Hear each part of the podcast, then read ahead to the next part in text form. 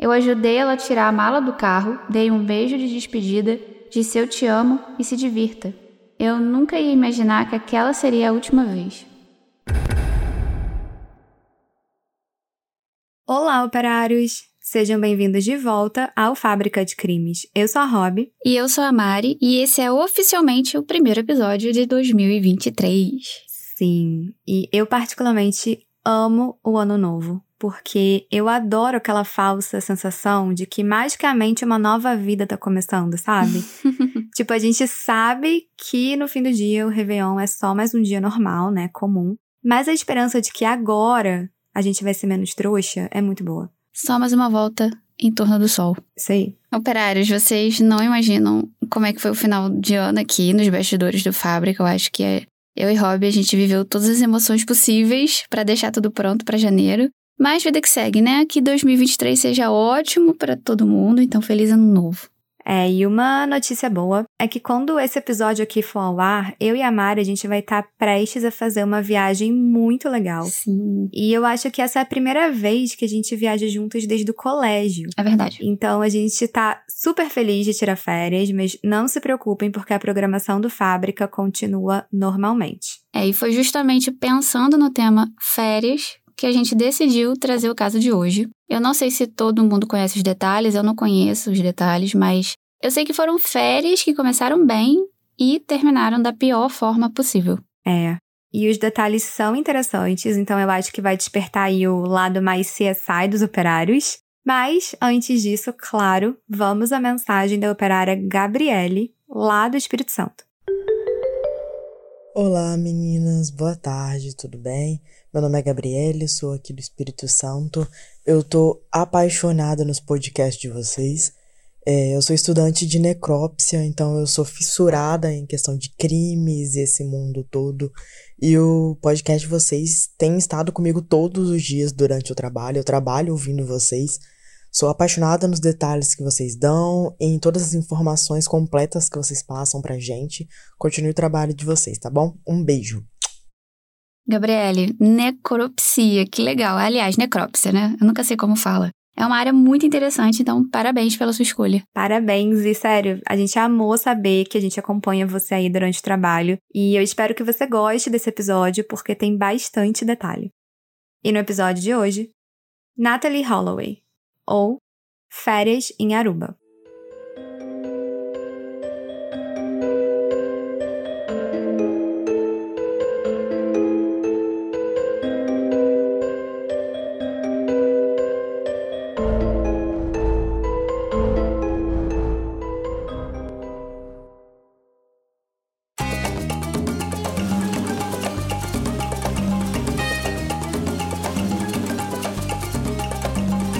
Então vamos lá, que o caso de hoje se passa no ano de 2005, na ilha de Aruba, no Caribe. Essa é a primeira vez que a gente traz, né, um caso caribenho aqui no Fábrica, não é? Sim. Mas antes de chegar lá no Caribe, a gente começa numa cidadezinha chamada Mountain Brook, no estado do Alabama, nos Estados Unidos. E lá em Mountain Brook vivia uma jovem de 18 anos chamada Natalie Ann Holloway. A Natalie nasceu em 21 de outubro de 86, no estado do Mississippi, e ela era filha de Dave e Elizabeth Holloway. E ela tinha um irmão mais novo, chamado Matthew, e quando a Natalie tinha 6 anos, os pais dela se divorciaram. Alguns anos depois, a mãe dela, a Elizabeth, conheceu o George, e aí a família toda se mudou para o Alabama, nessa cidade de Mountain Brook, que era onde ele trabalhava. E a Natalie, ela era uma menina assim, bem alegre, bem sociável. Ela frequentava a igreja e era muito estudiosa. E a família mais próxima, assim, chamava ela carinhosamente de Rudy. A Natalie estudava no Mountain Brook High School, que fica no subúrbio de Birmingham, que é como se fosse uma área mais luxuosa ali da cidade. E como vocês podem imaginar, pela idade dela, né? Ela tinha acabado de terminar o ensino médio. E ela estava assim, prontíssima para dar início à vida ali oficialmente como adulta. Ai, aos 18 anos. Ai, ai. Impressionante como a gente se acha, né? Muito adulto, sábio. Mas na verdade a gente não sabe de nada. Tem muita coisa para viver ainda. Pois é. Cara, eu achava que eu era muito esperta, mas assim, a vida te mostra que as coisas não são assim, né? Ai, gente ainda não é, então. E a Natalie, ela tava nessa vibe também. Pelo que eu li, ela sempre foi uma menina muito aplicada em tudo que ela fazia. Então, por exemplo, ela participava de várias atividades extracurriculares e ela tinha se formado ali no ensino médio com honras. Além disso, estava tudo certo para ela começar a faculdade no próximo ano.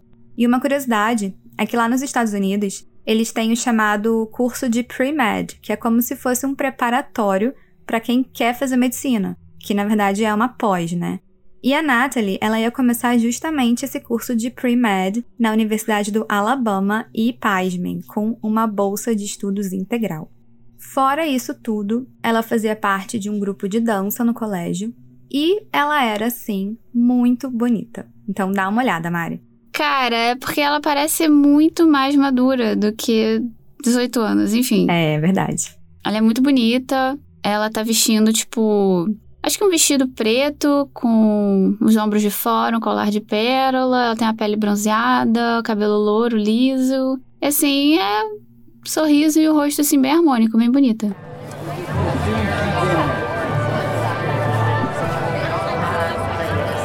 No dia 24 de maio de 2005, acontecia a tão aguardada formatura do ensino médio da Mountain Brook High School.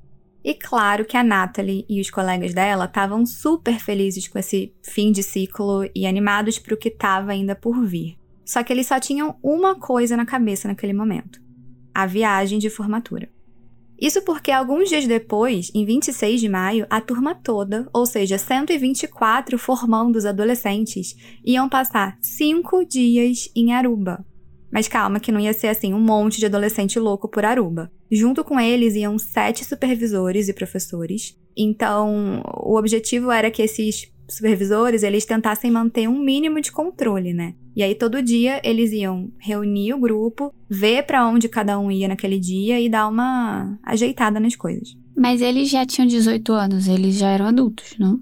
Sim, eles tinham entre 17 e 18 anos e eles estavam particularmente animados para ir para Aruba porque lá a idade legal para bebê era 18 anos. Hum.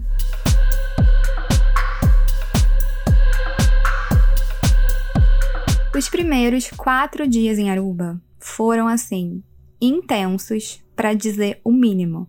Ok, intensos como? Então, pelos relatos desse caso, o grupo de alunos bebeu e festejou até assim cair e não aguentar mais. Um dos relatos diz que os estudantes, entre aspas, festejavam loucamente, bebiam muito e trocavam de quarto todas as noites. O Holiday Inn, que era o hotel que eles ficaram, disse que eles não seriam bem-vindos no próximo ano, e a Natalie, ela bebia todo dia, o dia todo, e ela começava as manhãs com coquetéis, e ela bebia tanto que ela nem ia para os cafés da manhã porque ela não aguentava. É, isso é bem intenso, mas com 18 anos, né, a pessoa tem uma saúde diferente de quem tem, sei lá, 30 anos. Pois é. E por mais wild, né, que fosse isso tudo, a gente tá falando justamente disso, né, de pessoas jovens de 18 anos. Então, eu acho que era um pouco esperado, né, não sei. Em todo caso, fora os problemas aí com o hotel que não queriam mais eles no ano que vem, as coisas estavam super bem e a viagem estava sendo um sucesso, mas já estava chegando ao fim. No dia 30 de maio, o dia da volta, os estudantes eles se reuniram com os supervisores e foram para o aeroporto. Lá, eles iam pegar um voo de volta para o Alabama. E foi só aí que eles perceberam que a Natalie não estava no aeroporto. Os supervisores da viagem começaram a procurar pela Natalie e a perguntar para os amigos dela se eles tinham alguma ideia de onde ela podia estar. Tá. Eles falaram que na madrugada do dia 30, ela tinha ido num bar para comemorar né, a última noite em Aruba. E o nome desse bar era Carlos and Charlie's, e era um bar meio boate. E lá a Natalie tinha encontrado um jovem chamado Johan van der Slot. E pelo que eu pesquisei, a Natalie tinha conhecido esse Johan lá em Aruba, né, uns dias antes, e eles tinham assim se dado bem.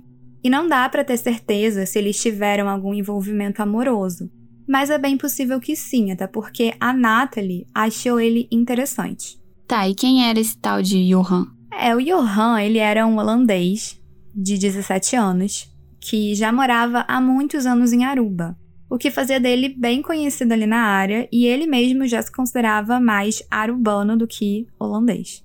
E como a Natalie, o Johan, ele também era um aluno muito aplicado, Ele também era um estudante com honras na escola que ele estudava, que era a Escola Internacional de Aruba. E ele era o que o pessoal chamava de uma estrela do futebol, né? Um soccer star lá no colégio. Fora que ele tinha 1,93 de altura, então sim, ele chamava bastante atenção por onde ele passava. E basicamente ele era aquele cara inteligente, bonitinho, atlético. Dá uma olhada, Mari. Então, eu achei ele bem é, bonitinho, assim. Ele tem uma franjinha bem rala, assim, né? Os olhos castanhos, cabelo castanho. E tá vestindo uma camisa xadrez nessa foto, né? E um traço de personalidade dele, que é bastante descrito, é que ele era meio assim mulherengo, sabe? Tipo, ele saía pra night ou pra balada, como que você queira, né, chamar. E aí ele chegava assim, dez meninas, sabendo que nove iam rejeitar ele, mas que com uma ia colar. Então, para ele já era um lucro. E a mãe do Johan falava que até os 16 anos ele era um bom filho, mas que a partir daí ele começou a ficar mais rebelde e ficou viciado em cassinos, em apostas, ao ponto de às vezes fugir de casa para ir apostar. Bom, na madrugada do dia 30, lá no bar Carlos and Charlie's, o Johan estava com dois amigos do Suriname, os irmãos Deepak, de 21 anos, e Satish, de 18. E o Deepak, ele tinha um carro, e a última vez que os amigos da Natalie viram ela era por volta de uma e meia da madrugada, e ela estava justamente entrando no carro do Deepak, que era um Honda prata, e não só ela, né? Era ela, o Deepak e os outros caras, né? O Satish e o Johan. Depois disso, ela não foi mais vista. E eu imagino que quando os supervisores ouviram essa história, né? Eles ficaram super preocupados porque uma mulher, né, sumir num carro com três desconhecidos no meio da madrugada num país estrangeiro é, digamos assim, no mínimo o pior cenário. E eles imediatamente ligaram para os pais da Natalie lá no Alabama. E como é que os pais dela ficaram com essa notícia? Porque é uma notícia horrível, né? Receber um telefonema desses é a última coisa que um pai ou uma mãe quer. É, eles ficaram assim completamente arrasados. E eles nem pensaram duas vezes, eles pegaram o primeiro avião, junto com um grupo de amigos, e voaram direto para Aruba para poder procurar pela Natalie. Em entrevista para a ABC News, a mãe da Natalie, a Elizabeth, declarou que She came to wake me up so I could drive her to a friend's house for a ride to the airport. I helped her get her bag out of the car and just kissed her goodbye, said I love you, have a great time. Never could I have imagined that would be the last time. Bom, vamos lá. Elizabeth ela disse o seguinte sobre o dia da viagem. Ela me acordou para que eu levasse ela até a casa de uma amiga, que daria a ela uma carona até o aeroporto.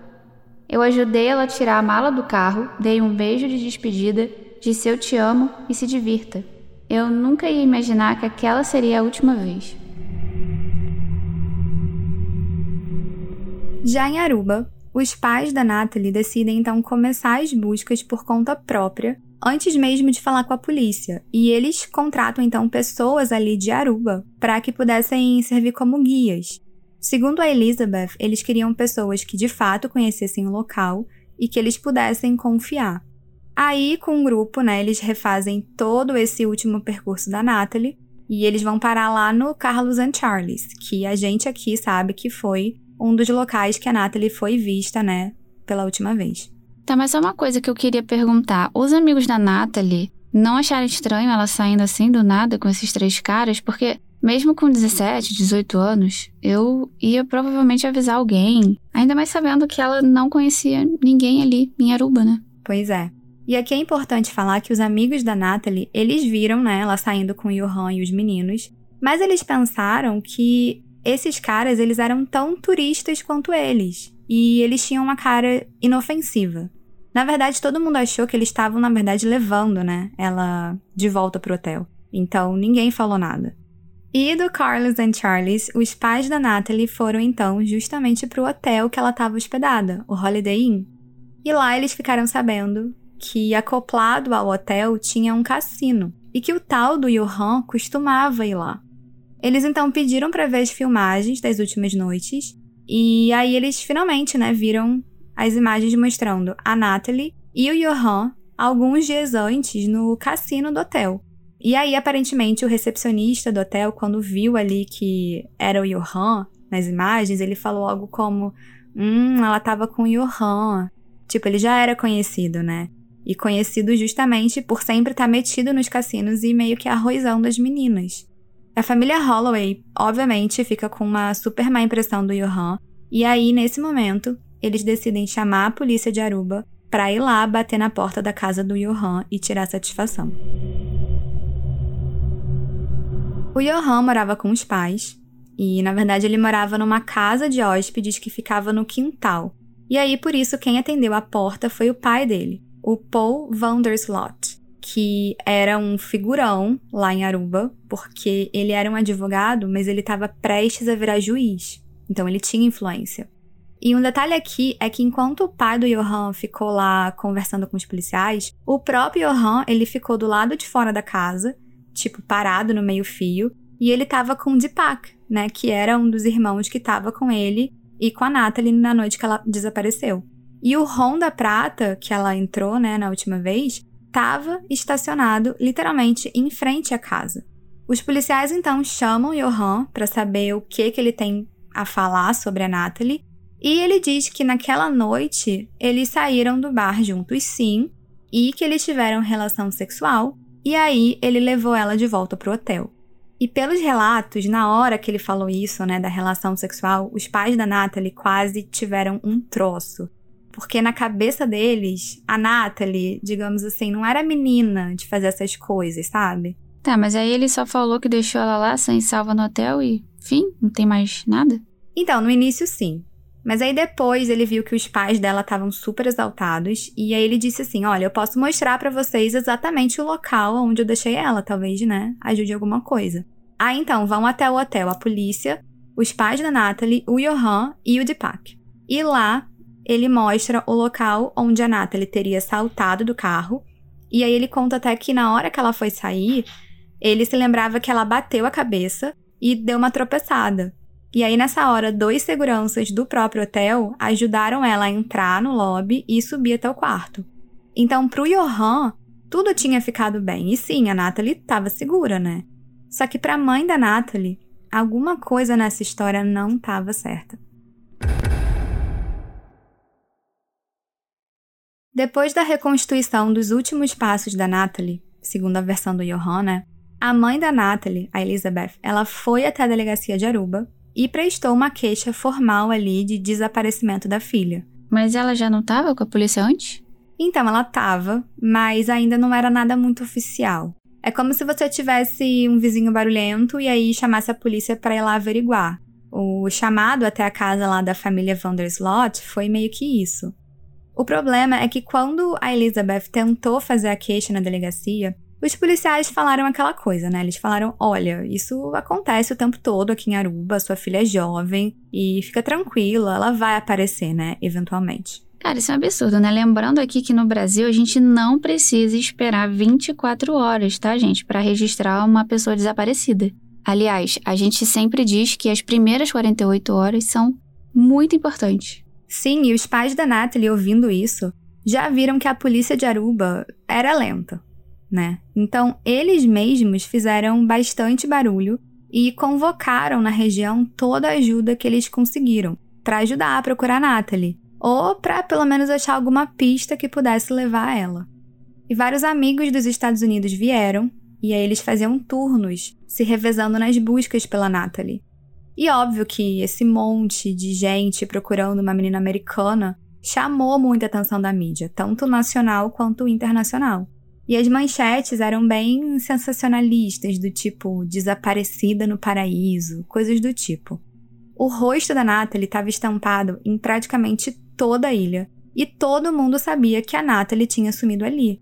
Então, para vocês terem uma ideia, o governo de Aruba deu um dia inteiro de dispensa para os funcionários públicos para que eles pudessem ajudar com as buscas. Eu nunca vi isso.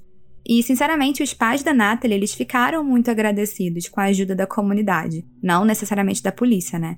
E com toda aquela atenção ali da mídia, porque, mal ou bem, isso aumentava as chances de achar ela. Mas teve um ponto nisso que eu achei bem triste, porque pra mídia continuar né, noticiando o desaparecimento, os pais da Natalie, principalmente a Elizabeth, eles precisavam dar constante atenção para os jornalistas. Então a Elizabeth, principalmente, ela passou a falar muito em público, a aparecer bastante, participar de entrevistas. E quem via de longe parecia ser uma mãe tentando manter a calma em busca pela filha. Por exemplo, ela falava muito bem, né? Ela agradecia sempre toda a ajuda, só que por dentro ela estava tendo um colapso nervoso. Em alguns momentos a gente vê até ela desmaiando de cansaço e caindo assim, desabando a chorar. E é de cortar o coração, gente, porque além do desaparecimento da Natalie, isso, né, o drama da família também tinha virado manchete. É, a gente aqui do True Crime sabe muito bem que não apenas o crime em si vira notícia, mas tudo em volta dele, incluindo o sofrimento dos familiares, né? Enfim. E agora, eu queria perguntar, a polícia nisso tudo, eles tomaram a frente do caso depois de 24 horas? Cara, sim, mas a polícia ficou assim, pistola com toda essa atenção midiática, né? Eles falaram que eles não queriam que Aruba virasse um filme de cowboy e que eles, né, a polícia, estavam cuidando do caso. Só que lembrando que eles já estavam um dia inteiro atrasados, né? Porque eles levaram 24 horas para começar as buscas. E isso parece pouco, mas é muita coisa. E os pais da Natalie estavam certos, né? Pelo menos nesse início a polícia foi lenta. E eu disse que o Johan contou que deixou a Natalie na porta do hotel e aí que dois seguranças ajudaram ela. Bom, a partir desse relato, dois seguranças foram presos, meio que preventivamente, por suspeita de envolvimento no desaparecimento da Natalie. E esses seguranças se chamavam Nick John e Abraham Jones. Mas assim, em resumo, eles eram dois seguranças aleatórios que nem trabalhavam no Holiday Inn. Na verdade, eles eram seguranças de um outro hotel ali perto e que eram meio que mal conhecidos por paquerar as moças. E aí, pouco tempo depois dessa prisão, que não teve base nenhuma, na verdade, né? O Nick e o Abraham, eles acabaram sendo liberados. E logo depois, o vídeo da câmera de segurança da entrada do hotel da Natalie foi finalmente liberado para a polícia. E agora eu vou contar para vocês o que que apareceu nas imagens da câmera de segurança. Nada. Nada apareceu nenhum carro e nenhum sinal da Natalie. Isso porque a versão dos fatos do Johan que ele tinha contado era uma grande mentira.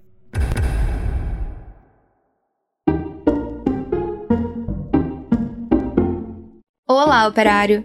Interrompemos a história rapidinho para dar um mini aviso. Você que é viciado em true crime e queria ouvir mais episódios do Fábrica, a gente tem uma boa notícia. Pois é. Não sei se vocês estão sabendo, mas você pode fazer uma hora extra no Fábrica de Crimes pela plataforma da Aurelo. A Aurelo também é uma plataforma de áudio, mas só de podcast, e que tem ajudado muito quem produz conteúdo.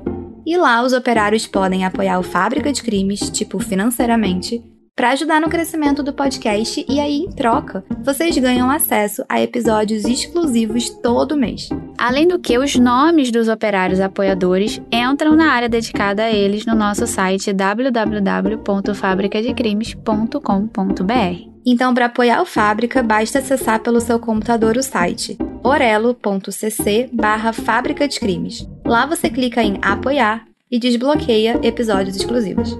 Isso aí!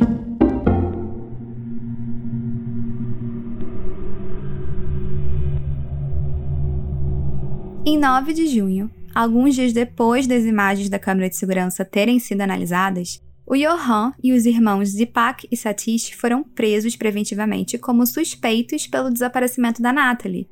E essa prisão preventiva ia durar 10 dias. E aí, durante esses 10 dias, a polícia revistou a casa dos três e o carro, né, o Honda cinza, que a Natalie tinha sido vista pela última vez. Acontece que nessa altura, o caso já estava muito conhecido e muitas pistas falsas iam aparecendo.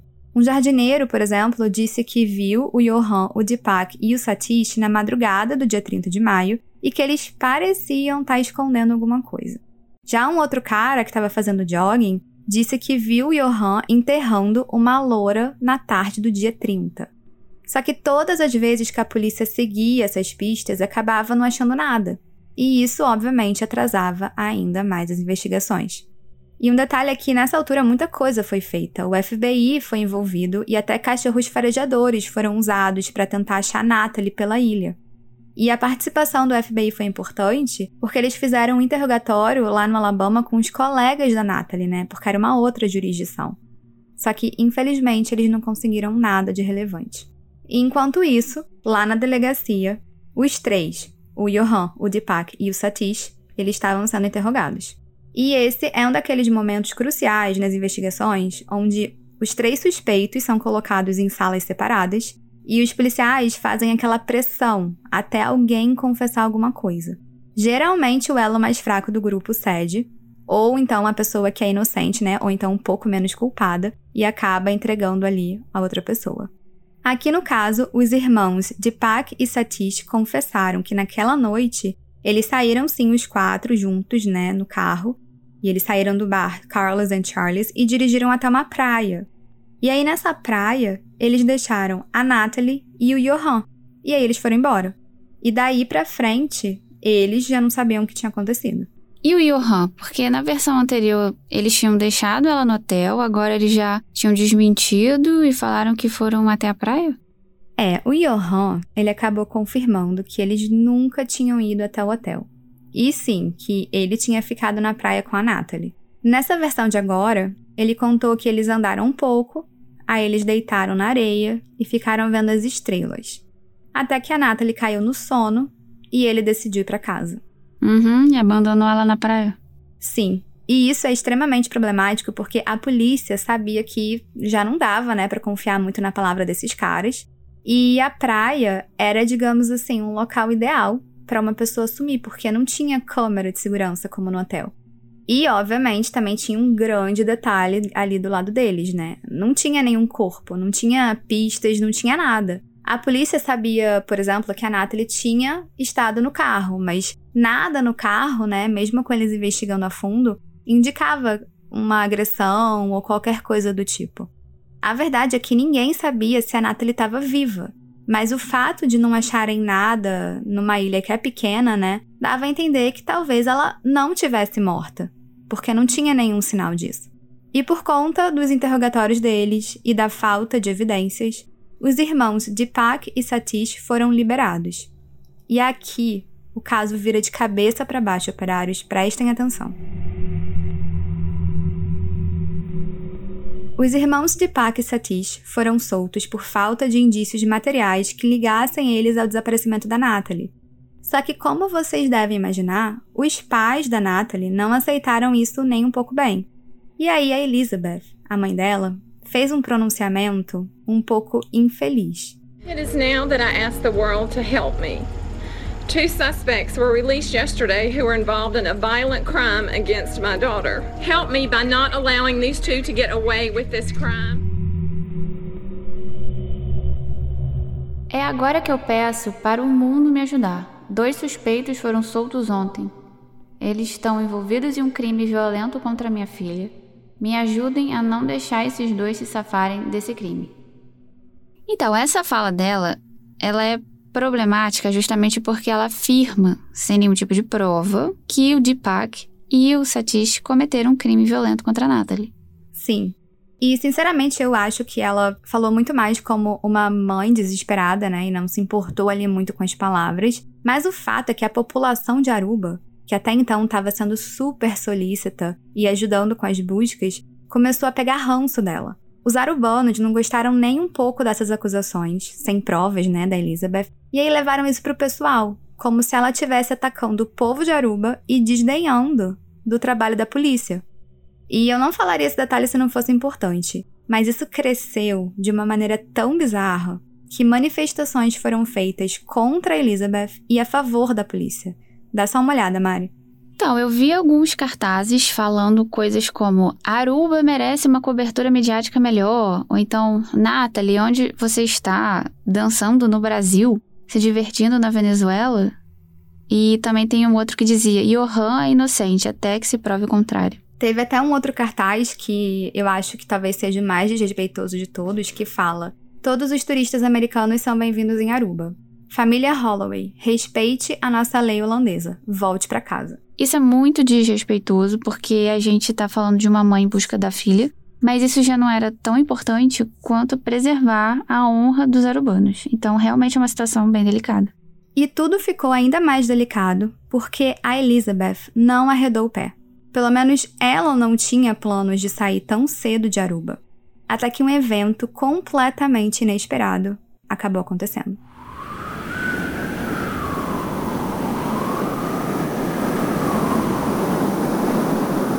Em agosto de 2005, acontecia o furacão Katrina.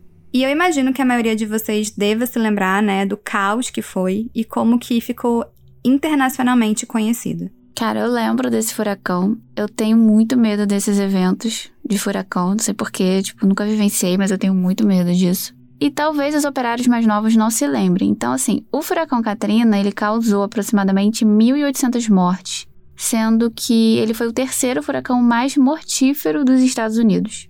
E os principais estados afetados foram a Louisiana, Mississippi, lá no, nos Estados Unidos. E aqui um outro posicionamento que foi bastante infeliz da Elizabeth foi de ativamente reclamar que o noticiamento aí em massa sobre o furacão Katrina estaria, entre aspas, tirando o foco das buscas pela Natalie. E assim, são causas diferentes, né? Eu sei, mas as dores de perda e a agonia são muito parecidas. Então, esse discurso dela é um pouco problemático. Até porque a família Holloway chegou a declarar que a polícia de Aruba teria aproveitado o buzz ali do furacão Katrina para acabar soltando o Johan, que até então, né, era o único que estava preso ainda, porque a prisão preventiva dele tinha sido prorrogada por mais 60 dias.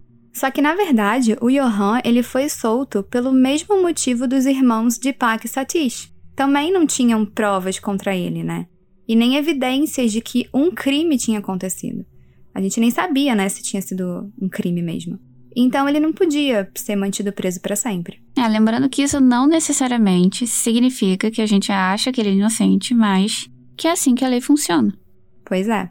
E de modo geral, o desaparecimento da Natalie foi bastante custoso para Aruba. Lembrando que Aruba é uma ilha pequena, né, que vive muito do turismo. Então, imagino que um caso como esse não faz. Fora que foram gastos de 3 milhões de dólares só nas investigações. Isso é muita coisa. Por isso, em abril de 2007, e aí a gente já está falando de dois anos depois do desaparecimento, a polícia holandesa assumiu o caso em conjunto com a polícia de Aruba. Ah, e para quem não sabe, a ilha de Aruba faz parte dos Países Baixos. Então, eles falam holandês e a presença holandesa é bem significativa. E mesmo já tendo se passado dois anos, a polícia declarou que a investigação nunca parou e as autoridades holandesas estão revisando completamente o caso em busca de novas pistas. Em novembro, depois da polícia holandesa já ter assumido, né, o Johan e os irmãos Deepak e Satish foram presos mais uma vez por suspeita ali no envolvimento de talvez homicídio e lesão corporal da Natalie, mas também, mais uma vez, eles acabaram sendo soltos depois que nenhum indício material foi encontrado. E acreditem ou não, mas essa segunda liberdade aí deixou Johan bem assim, confiante, eu diria. Como assim confiante? Se eu fosse ele, eu acho que eu ia querer ficar meio low profile, né? Por um tempo.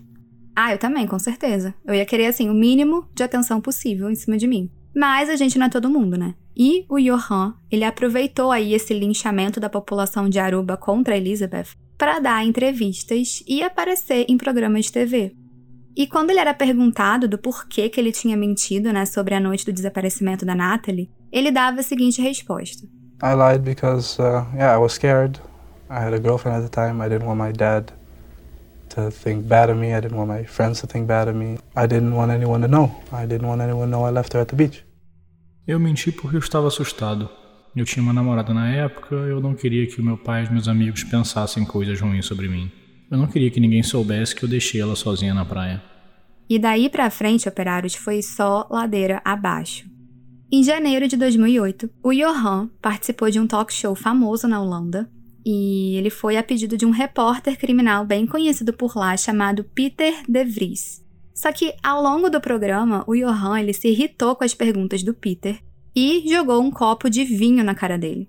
E obviamente, o Peter ficou com muita raiva. E aí ele contratou um cara para se aproximar do Johan, sente só o negócio, e ganhar a confiança do Johan até fazer ele confessar o crime.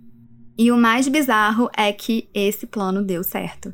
Esse vídeo existe, tá na internet, e nele aparece o Johan, meio chapado assim, falando que naquela noite do dia 30, a Natalie morreu tipo de um mal súbito, sabe? E que ele se desfez do corpo dela com a ajuda de um amigo que jogou o corpo dela no mar. Eu estou chocada com a burrice, sinceramente. Que bom que ele falou, né?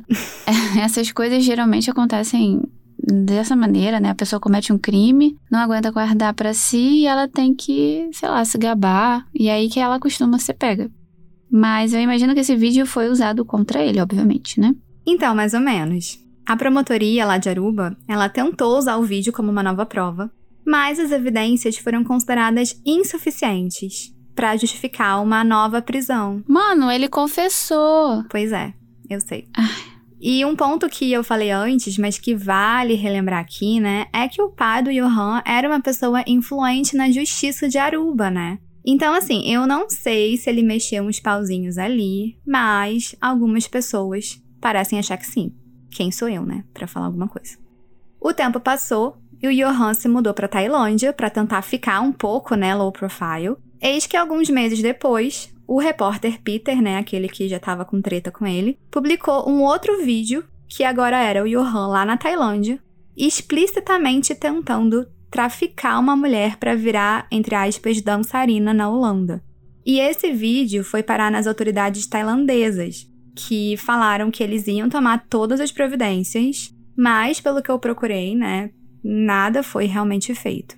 Muito frustrante, porque parece que ele tinha certeza que não quer ser pego e continuava fazendo tudo isso. E pior, realmente sem nenhuma consequência. E acreditem ou não, mas depois de todo esse fuzuê dos vídeos aí, o Johan, ele deu uma entrevista para Fox News, uma entrevista que ele mesmo solicitou em 2008. E aí ele contou uma terceira versão dos fatos. Ele disse que no início de 2005, ele conheceu um cara misterioso num cassino lá que ele frequentava, e esse cara ofereceu dinheiro a ele, mais especificamente 10 mil dólares, em troca de uma pretty blonde, ou seja, uma loira bonita. E o Johan disse que não pensou muito no que, que ele queria fazer com uma pretty blonde mas que ele acabou encontrando com esse cara algumas vezes, sempre nos cassinos, né? E ele sempre vinha com essa oferta. Até o dia que ele conheceu a Natalie. E aí ele conectou os pontos, né? Ele tinha uma Pretty Blonde. E sim, ele avisou o tal cara misterioso que ele tinha.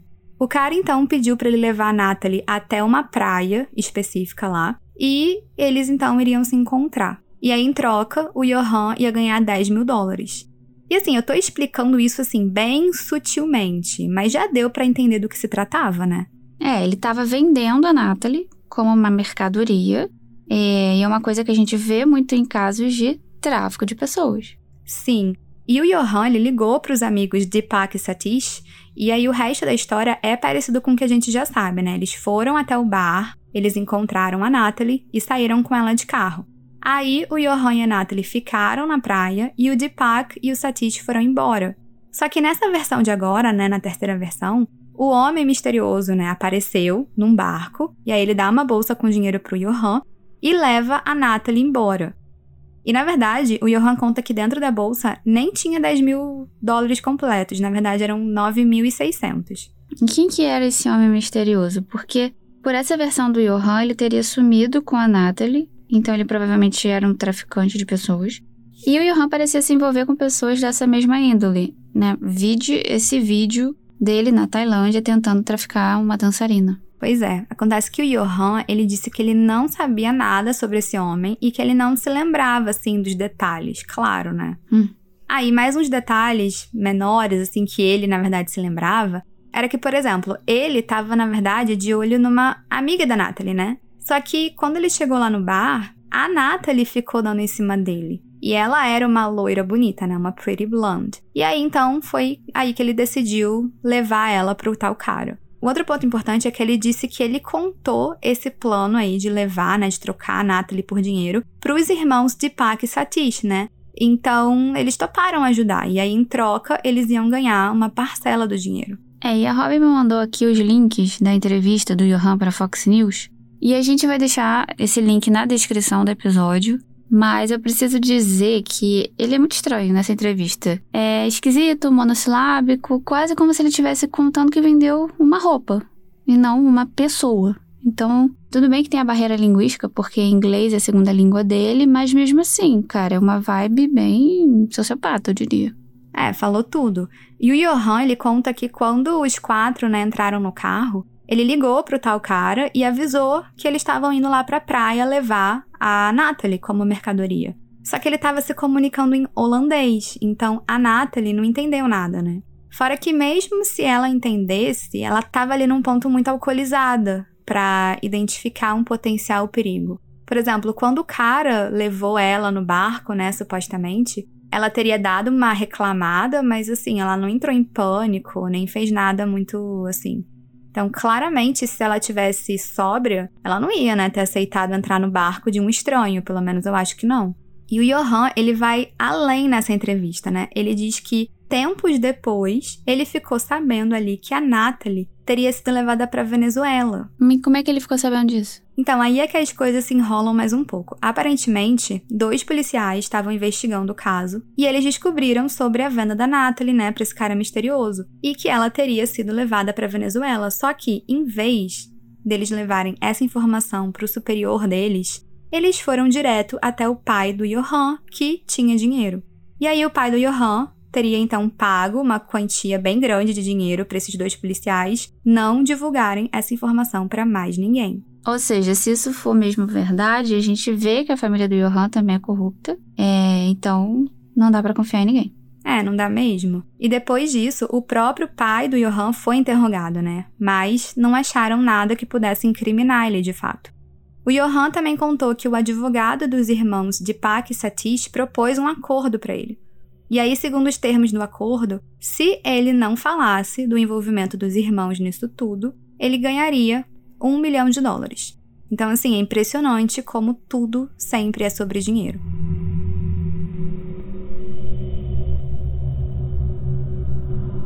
Bom, agora tinha uma nova versão do caso, né, que estava pronta para ser publicada nessa entrevista da Fox News. Eis que, um pouco antes da entrevista ir ao ar, o próprio Johan ligou para a emissora e disse que, pasmem, tudo que ele falou era mentira. É, ele faz isso, gente. Ele muda a história tantas vezes como se a vida dela fosse nada, né?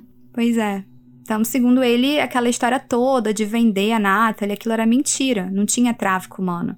E agora eu vou fazer um grande parênteses nesse caso aqui, que talvez ajude aí a firmar uma opinião que vocês tenham sobre o envolvimento ou não do Johan no desaparecimento da Natalie.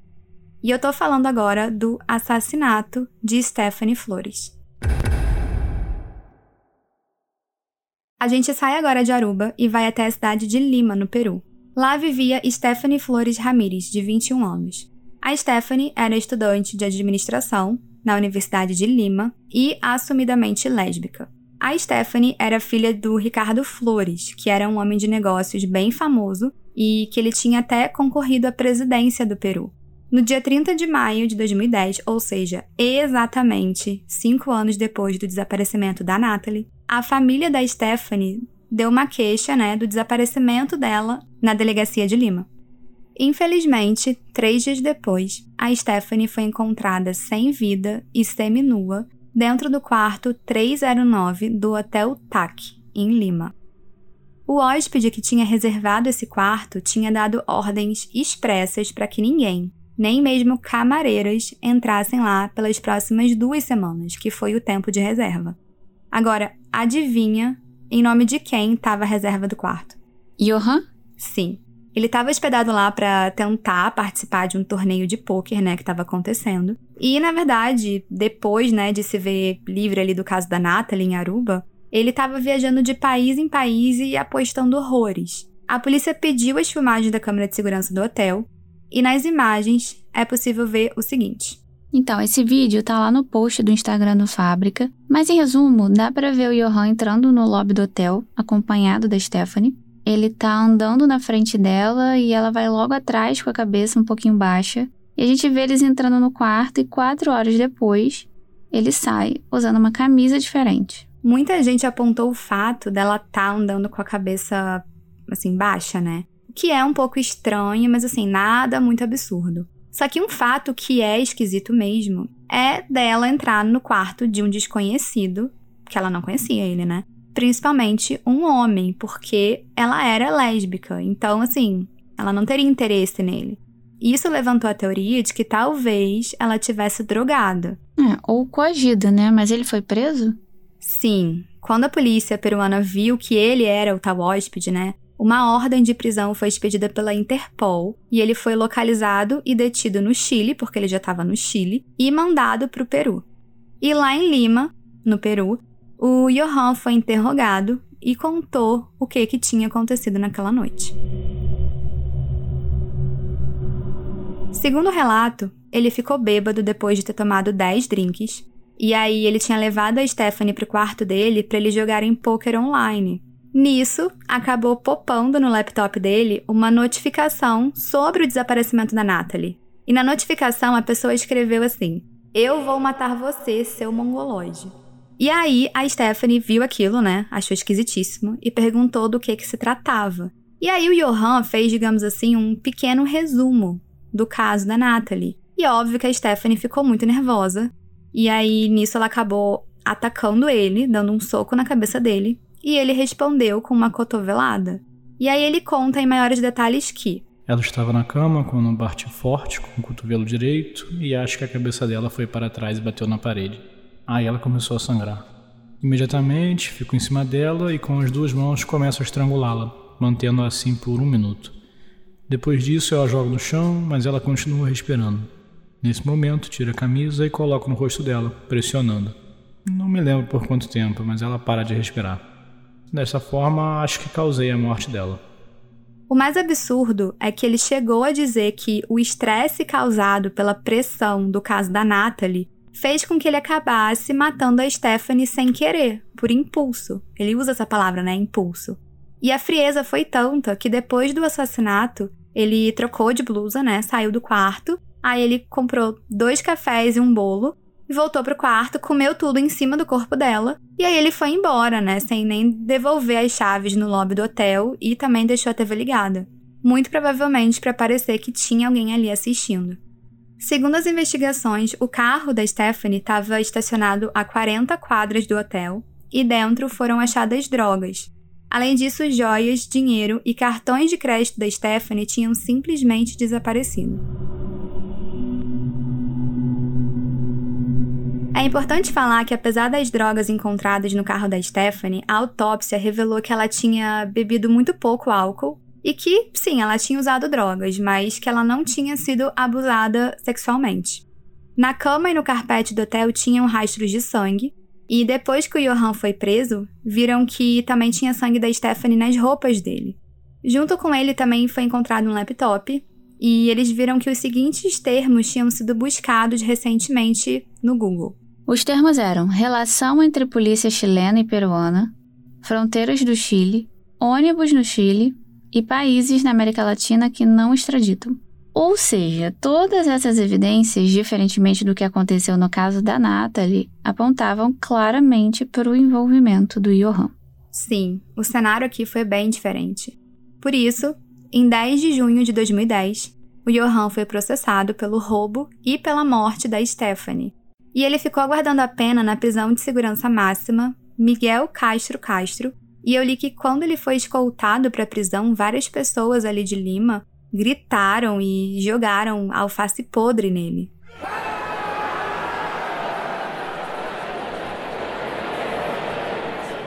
E na prisão de segurança máxima, ele foi registrado como prisioneiro 326390 e colocado numa cela separada do resto das pessoas por questões de segurança.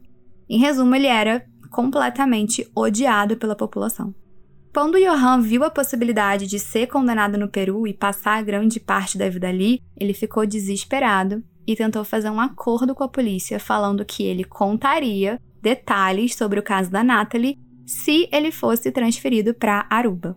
E essa possibilidade, ela foi de fato estudada, mas acabou sendo recusada, até porque ele já tinha mentido várias vezes no passado, então ele não tinha nenhuma credibilidade.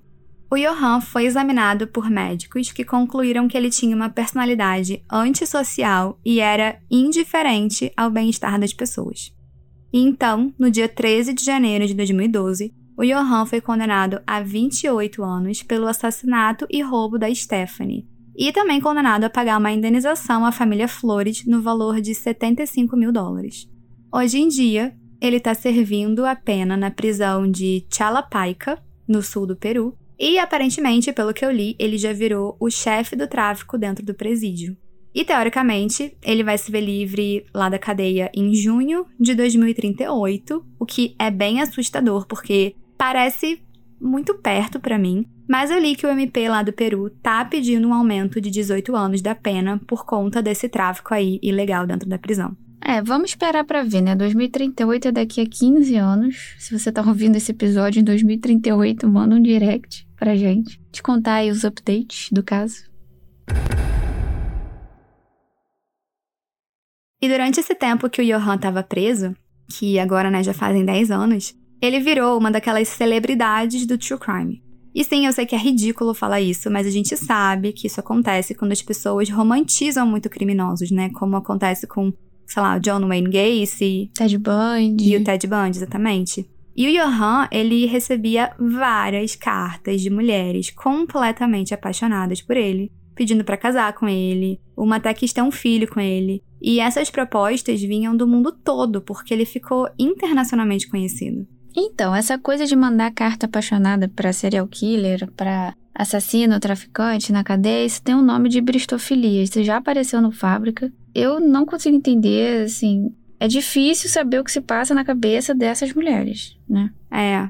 Mas no caso do Johan, ele virou, assim, uma celebridade completa, porque não era só com mulheres, digamos assim. Os programas de televisão faziam de tudo para mostrar como que era a rotina dele na cela. Tipo, o que, que ele tava lendo, o que, que ele fazia para passar o tempo. Tipo um Big Brother mesmo. Nossa Senhora. Em julho de 2014, o Johan se casou com uma peruana chamada Lady Figueiro e eles tiveram uma filha juntos. Mas eu não vou falar o nome da filha aqui porque não é relevante e ela ainda é menor de idade.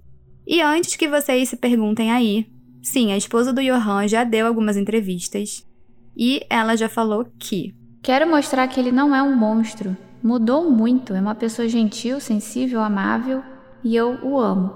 Sei que ele matou, mas agora está pagando pelo que ele fez. Ele está pedindo perdão a Deus e rezando todos os dias. Bom, se no caso da Stephanie a gente teve um desfecho, infelizmente o mesmo não aconteceu no caso da Natalie. Até hoje, o corpo dela não foi encontrado. Isso pensando que ela tenha sido morta, né? Porque uma grande possibilidade é que ela tenha sim sido vítima de tráfico humano. E se esse foi o caso, a gente ainda pode estar lidando com uma Natalie viva, né? Em algum lugar do mundo sendo escravizada. De qualquer forma, para tentar ter um mínimo de paz, o pai da Natalie pediu que a filha fosse declarada como falecida e isso foi feito por ordem judicial em 12 de janeiro de 2012, quando a Natalie teria, teoricamente, 25 anos. Bom, operários, esse foi o caso de hoje. Eu acho que além da Stephanie, a Natalie também foi uma vítima do Johan, e, sinceramente, talvez até outras mulheres. E na entrevista com a Fox News dá para sentir a frieza dele, contando que supostamente ele teria feito com a Natalie. É bizarro. Eu também tenderia a achar que existem outras vítimas por aí, né? A gente deixou todas as fotos do caso no Instagram do Fábrica, o arroba podcast Fábrica de Crimes. Os links das fontes, como essa entrevista do Johan para Fox News, já estão na descrição desse episódio. E lembrando que tem episódio novo todo dia 1 e 15 do mês, na plataforma que você usa para ouvir a gente, e episódios extras todo mês pela plataforma da Orelo. Isso aí.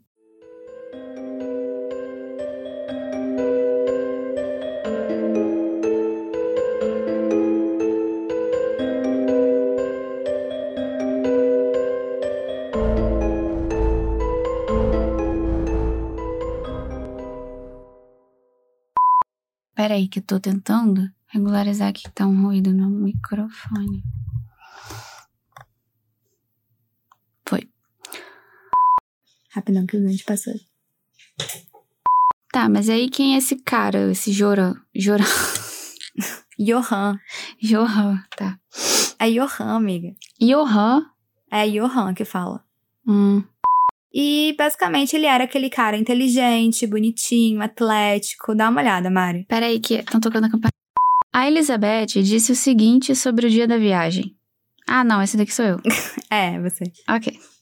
E aí lá. Menina, a Aruba é linda, hein? É Mara, né? Uhum. Perigosíssimo. Nada. É, sim. Isso da mentira. Mentira! Caraca, me, me empolguei aqui. Tava fazendo story, foi mal. Aff. Aruba é da É holandês. território da Holanda? É. Da, dos Países Baixos, né? Nossa. Sabia não. É, babado, né? Também não achava. Eu não sabia também. Eu descobri nesse Tinha- episódio. A mínima fucking ideia. Mabelina. Porra, sonoplastia de furacão?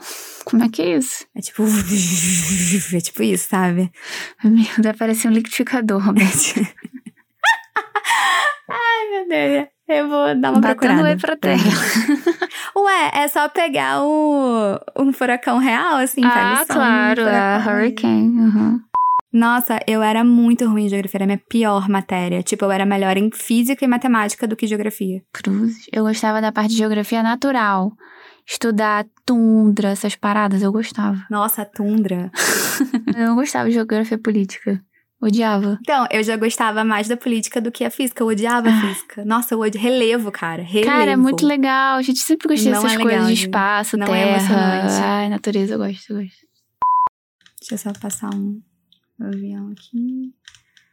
E aí ele tentou fazer um acordo com a polícia. O que você tá rindo aí? Sonoplastia de pessoas furiosas. Eu quero só ver. Ah, Hijo de puta!